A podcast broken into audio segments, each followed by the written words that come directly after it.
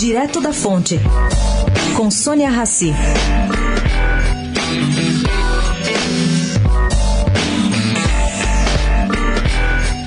Entre cidadãos comuns, sempre se ouviu que a última instância da justiça é o Supremo Tribunal Federal. Portanto, caro ouvinte, seria juridicamente viável Raquel Dodge, da PGR, contestar decisão do Supremo como ela fez ontem?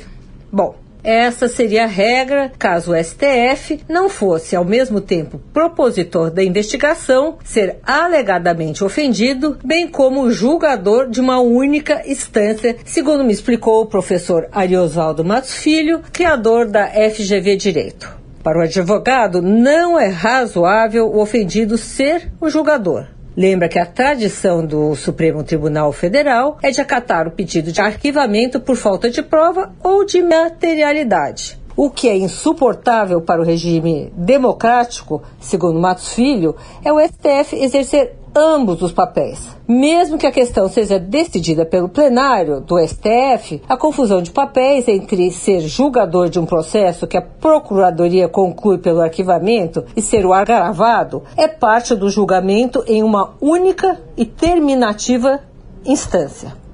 Sônia Raci, direto da fonte para a Rádio Eldorado.